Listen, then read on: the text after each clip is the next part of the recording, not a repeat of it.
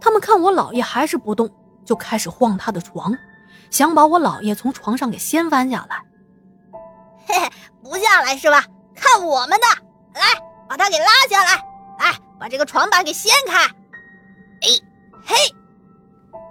我姥爷双手死死的抓着床板，他跟我说啊，当时他心里就一个想法，绝对不能被这群小鬼晃到床下，要不然肯定会出事。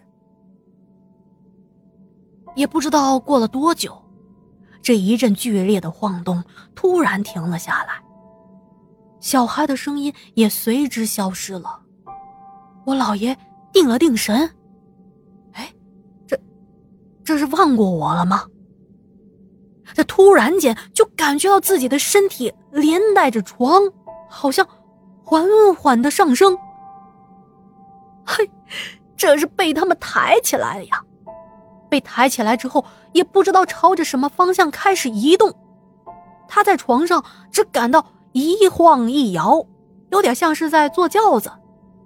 而那几个小孩啊，一边抬着我姥爷，一边开始唱道：“老头老头头，你睡啥？咱们一起滚西瓜，脑袋也是大西瓜，滚在地上笑哈哈哈。”我姥爷心想：“哎呀，完了完了，这几个孩子是淹死的，该不会把我抬到河边扔河里吧？哼，我好歹呀也让你们入土为安了，你们怎么可以恩将仇报呢？哎呀，我这一把老骨头啊，可经不起折腾啊！”老爷越想越委屈，越想越激动。按理说，这么情绪波动的情况下是不可能犯困的。可是，他就在这个一晃一摇之中，迷迷糊糊的给晃睡着了。第二天早上啊，我姥爷是被一个去地里干活的邻居叫醒的。他一睁开眼就看到这伯伯在叫他。那伯伯瞪大了眼睛，惊恐的问我姥爷：“啊，我说大哥。”我记得你的床不是在你家棚子下面吗？什么时候改放到这个位置了呀？还有啊，你怎么放在这个位置？啊！我老爷四下一看，顿时明白过来了。得，昨晚那群小孩啊，把我抬到这来了。他昨天睡觉的地方。就是那个棚子所在的地方，距离这个坟头还有二三十米，而现在床的位置就在坟头的旁边。我这被吓得不轻的老爷一咕噜的起身，赶紧回到了家中，就跟我姥姥说：“哎呀，昨晚可真是邪乎啊，以前也没有遇到过这样的事儿啊。”他就把昨天发生的事情跟我们讲了一遍。我在一旁听的是一愣一愣的，我说：“老爷，你不是为了防止我偷吃西瓜，你才编故事吓我的吧？”而我姥爷呢，以为我们都不相信他，当场就把衣服的袖子给撸了起来。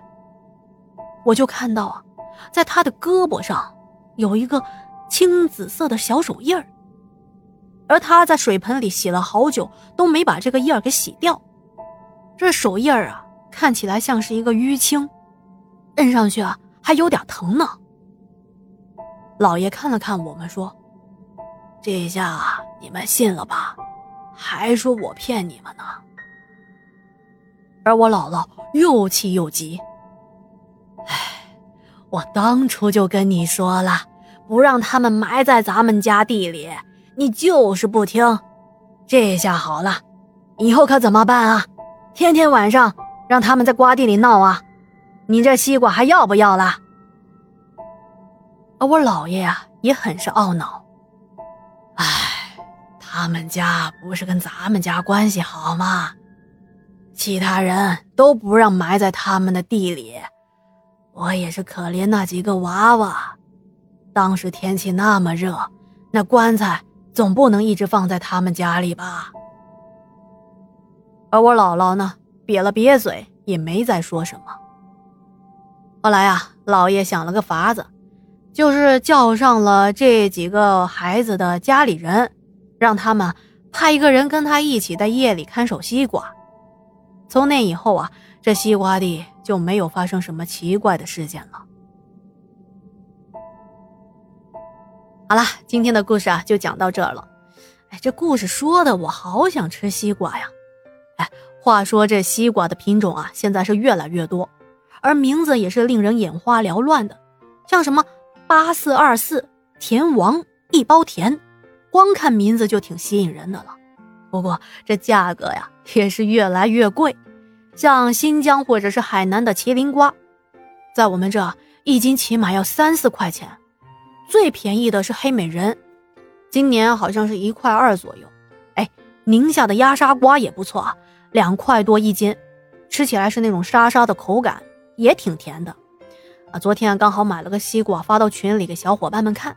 可是大家都觉得我这个瓜买的不好，一方面纹路不清晰，第二瓜把太直溜，应该买那种弯弯曲曲的。好像切开之后啊，瓜瓤偏粉色，一看就不是什么正经的好瓜。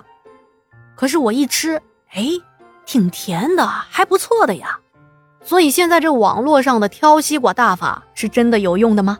啊，我每次都是像模像样的拍了拍西瓜，最后是随机的挑选了一个。嘿嘿嘿，那行啊，我就吃西瓜去了。啊，对了对了，差点忘了，还是要拜托您啊，如果觉得天下故事讲的还不错，别忘了帮天下点赞、留言、打 call、转发。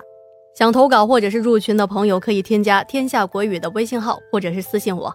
好的，那我们就明晚再见啦，祝您好梦，晚安。